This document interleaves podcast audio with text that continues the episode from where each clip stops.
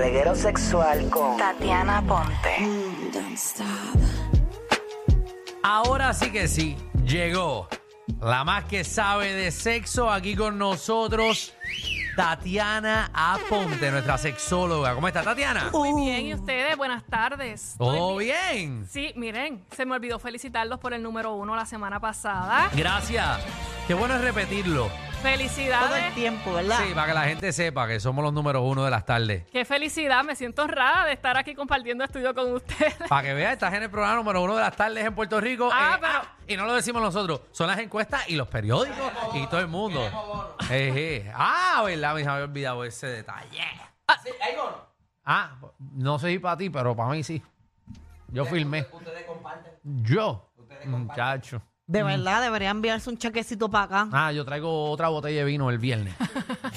Un martes que yo esté, Alejandro también. Ah, bueno, no es que los martes no se bebe. Ah, bueno. No, los martes, chava, los martes chava. estamos tratando de, de portarnos bien, los lunes, martes y miércoles. Ya jueves en adelante se puede beber. Cuéntanos ahí más. Eh, para ustedes, ¿qué es la pasión en pareja? La pasión en pareja. ¿Qué, pa- qué- qué es la pasión? La pasión para mí es un tipo de sentimiento y una atracción física, sexual y emocional que tú no puedes controlar cuando ves a esa persona. Un chocolate para Magda. Muy bien. Así, la atracción es la intensidad emocional, física y sexual con una persona. Diantre, ¿tú lo leíste en un, un diccionario fue? No, es que yo soy bien pasional. Seguro. Por eso estás sola. Ajá. Yo suelo tener parejas en consulta que llegan porque se ha enfriado la pasión. eh, dicen o que su relación se ha enfriado o que ya no sienten lo mismo que al principio. Ok. Cuando han estado, cuando alguien ha estado en una relación relativamente larga, todas las relaciones duraderas van a experimentar esta fase. Los expertos científicos dicen que la pasión en pareja dura de dos a tres años, que es la etapa del enamoramiento, que es donde, donde todavía estamos como lovebirds, uno encima de, del Del otro. ¿verdad? Ok. Eh, después de esa etapa va a suceder dos cosas. O hay una ruptura porque ya pasó la- el enamoramiento y yo estoy viendo las cosas como son y no nos estamos entendiendo. O hay, entra el amor, que es donde dejamos de idealizar a la persona y comenzamos a ver los defectos y las manías, pero del- del cariño y el amor que se le tiene, seguimos trabajando en la relación porque entendemos pues que estamos ahí enamorados. Que no que haya pasado el enamoramiento no quita que uno no esté enamorado todavía de esta persona, ¿verdad? Ok. Así que el amor interesante. ¡Wow! el amor no es ciego, el enamoramiento sí lo es. Ok. Eh, entonces, Yo de los primeros tres años, si usted se dejó de su pareja, ya sabe por qué se dejó, porque se fue el enamoramiento. sí, y pasa mucho que las parejas se suelen casar en esta, en esta etapa del Exacto. enamoramiento. Entonces después tú los ves divorciándose rápido y es que cuando se divorcian relativamente rápido de que se han casado, se dieron cuenta que estaban en la etapa del enamoramiento, pero una vez pasada esta etapa donde se nos va la ceguera, eh, nos damos cuenta que... Ahí mismo. Eso pasa más de lo que tú piensas. Exactamente. Ajá. Entonces, la pasión es la atracción física, tiene que haber una atracción física. Conexión emocional, tiene que haber una conexión emocional, ¿verdad? La habilidad de confiar en el otro y de compartir eh, intimidad. Tiene que haber intimidad sexual, aparte de intimidad emocional. Debe haber compromiso y entrega. Sacar de tiempo de calidad para compartir con esta persona. Estar comprometido o comprometida a, a la relación y a mantenerla viva eh, y la chispa encendida. Y los gestos afectuosos y el romanticismo, abrazos, cariño, besos. Eso es importante para que la relación y la pasión en la relación se mantenga. Y usualmente Apuntaste. muere también. Apunta, apunta. No, no, ya yo lo tengo en mi mente. Acuérdate, yo estudié fotolectura. Eh, yo lo tengo en mi mente. A mí se me pegan las cosas. Es importante y, y eso suele desaparecer. Hay que ser bien intencionales cuando compartimos con las personas. Eh, cuando hablo de, in- de intencional, realmente a veces hay que hacer que las cosas sucedan y uno tiene que tener Bueno, una si no lo provoca, si no hay causa, no hay efecto. y O muere, sea, y muere. hay que tener esa intención diaria. Claro, No, mira, eh, no escuchaste ahorita, pero a ti te aplica más que a mí. Porque ya yo estoy curado de esto. Eh, los primeros tres años, la mayoría de la gente se deja porque pasa la etapa de enamoramiento. O se divorcian. Después de los tres años es que tú ahí empiezas a conocer a la persona de verdad como es y tú tienes que decidir si vas a estar el resto de tu vida con esa persona, pero Sí. que no te cases los primeros tres años. Pero tocaste el tema de, de ya la- las relaciones geriátricas. Ya la. Todavía. no, porque eso, eso- eso no importa. Tacho, sí. Tatiana o sea, ya nos invitó a unos paris bru- brutales. unos Eso es paris verdad. brutales, muchachos. Eso es verdad. Ven acá, y para que no se acabe la, la- la llama entre las parejas, ¿qué tú recomiendas? Que no hagan cosas monótonas, que siempre estén buscando la manera de, de hacer cositas nuevas. Sí. el whipped cream funciona. Ok, la relación siempre va a entrar en una monotonía.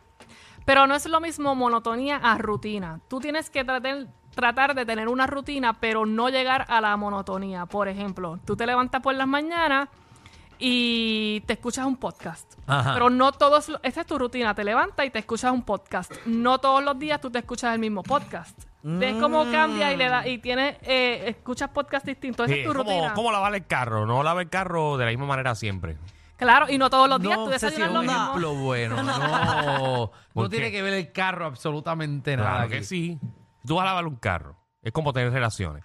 Hay personas que siempre hacen lo mismo. Ah, yo lavo la parte de arriba primero, de por acá, de por acá, de por ahí, ya es lo mismo siempre. Ya esperan De lo verdad que mismo. ese ejemplo yo no estoy entendiendo. Ejemplo- uno de los ejemplos más porquería No, que yo he pero escuchado no, en no- la no radio tiene que ver más o menos, puertorriqueña. Tatiana. Eh, Por- no. me, me refiero a que, por ejemplo, hay gente que dice, voy a coger, voy a coger la parte de arriba. Y siempre la parte de arriba y después coge la puerta derecha. Y, o sea, ya uno sabe lo mismo que va a hacer siempre. Eso, eso aburre. Sí, sí, sí, sí. Eso puede entrar en la monotonía. buenísimo, buenísimo. Seguro que sí. seguro Estoy que loca sí, por porque- salir y lavarle un cajo. ¡Wow! Sí, sí, Estoy porque comparando Danilo- la relación sexual con lavar un Danilo carro. un Mira, día que so- Danilo- soba, los ca- soba los camones un día, el otro se lo da el mofle. eh, Tú, tú de- uno desayuna todos los días. Se supone que desayune todos los días. Tú no desayunas lo mismo todos los días. Exacto. Esa es tu rutina, el desayuno. Tu monotonía, dos huevos hervidos todos los días. Llega un momento en que no te los tragas. Exacto. Mira, ¿Verdad? Magda, lo que le pasó.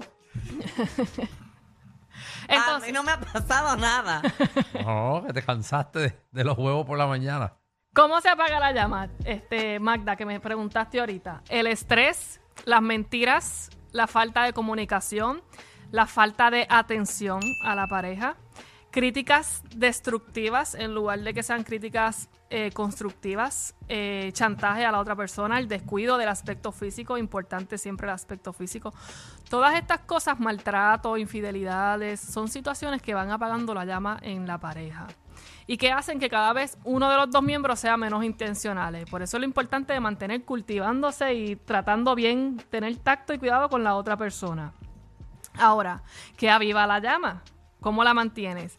Admiración. Cuando el amor se acaba, eh, dicen los estudios que cuando el amor se acaba o evoluciona, ¿qué te queda con esta persona? Respeto, admirarla, el afecto, eh, la satisfacción sexual, que todavía haya buena química sexualmente hablando, que se diviertan en conjunto, porque tal vez son parejas que ya no se entienden ni se divierten ni quieren estar el uno con el otro. Entonces, bueno, que no esperes que tratar de hacer la, la- la chispa surgir cuando no se divierten ni quieren ni hay interés de un lado y del otro. Puede haber monotonía y, y toda esa cosa y las personas aún así se siguen amando. Sí, y puede servirle a las personas la monotonía. Hay personas que la monotonía les es bien para su estabili- estabilidad emocional y les es bien para su deseo sexual. Que sea, por ejemplo, que todos los días tú quieras, no, empezamos a tener sexo bañándonos juntos. Ahí tienes, ya. Eso es lo que tal vez le funciona a uno de los dos miembros. Siempre se bañan juntos y ahí ya saben que van a tener relaciones sexuales. Si eso les funciona y los mantiene con ganas de comerse el uno al otro, pues eso es lo que les funciona a las parejas. No todas las parejas les funciona lo mismo, que también lo vemos en terapia que se com- que se comparan unos con otros y no necesariamente lo que le funciona a uno le tiene que funcionar al otro. No, y no necesariamente, eh, digo, la... El carro, vamos con el carro. Mira, no, va, no va a hablar. Vas por, por pasando el vacuum ahora. Ahora va a pasar el que, vacuum. que hay muchas personas que, por ejemplo, le gusta tener relaciones muchas veces a la semana, pero no quiere decir que, que usted lo haga muchas veces, quiere decir que haya eh, química y que haya felicidad. Correcto, ni que ni que haya una satisfacción sexual. A lo mejor poquitas veces, pero de calidad tienes el tanque lleno para retomar el tema Seguro, del si tú carro. la dejas Ah. caer como es. O sea que funciona tú con tu pareja coordinarse. Vamos a meter mano los martes y los jueves. No, eso no, no sé. Bueno, para que no puede caiga una funcionar. A monotonía. algunas personas le puede funcionar. hay Exacto, personas eso que bregar le- con calendario. hay eso- parejas que no- uno hay- sufre. Eso, eso, eso, eso te ¿Pero ¿Qué fuerza. día es hoy? Hoy es martes. Ah, me quedan dos días. Bueno, hay personas que les funciona porque si no es así no se encuentran. Cuando tú estás de pareja de novio que no conviven, te- tú sabes que cada vez que se ven ustedes van a tener relaciones sexuales. Eh, entonces, ¿cuál es la diferencia entre que cada vez que, que, estipulemos que los martes a las 7 de la noche hay sexo en esta casa? Sí, sí, porque tú Este algunas es veces... tú, no estés tú. Exacto, porque algunas veces eh, hay gente que tiene un montón de cosas que hacer y uno dice, bueno, tengo tanto, tengo que sacar entonces, vamos a sacar este día a esta hora para nosotros dos Qué siempre. horrible, qué horrible. Programen una cita. Uno de los consejos para tratar de mantener esa chispa encendida, programen una cita al mes. Que tengan que salir de, su- de la casa, que se tengan que poner lindo. Otra cosa es que puedan eh, retomar un primer date que hayan tenido y les gustó, pues vuelvan y retómenlo y retómenlo como cada uno llegando por su lado, como si no se conocieran, como si estuviesen empezándose a conocer. Busquen ese juego de, de roleplay, manifiesten la admiración que le tienen a su pareja. Ave María. Eh, Qué lindo. Qué cosa linda, qué cosa linda. De verdad que ya ahí tienen demasiadas opciones. Ahí Si es. uno quiere tener más opciones, ¿dónde te consiguen? Me consiguen en todas las redes sociales como sexóloga aponte en sexólogaaponte.com. Eh, Danilo, el carro. Eh, podemos comenzar otra vez con el carro. Tanto de carro.